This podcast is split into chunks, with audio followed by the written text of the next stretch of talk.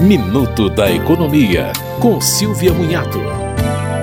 Com o novo aumento do salário mínimo, as parcelas de seguro-desemprego também sofrem reajuste. O total de parcelas depende de quantos meses a pessoa trabalhou nos últimos três anos. Para quem ganhava até R$ 1.968,36 de salário médio nos três meses anteriores à demissão, o seguro será de 80% do valor.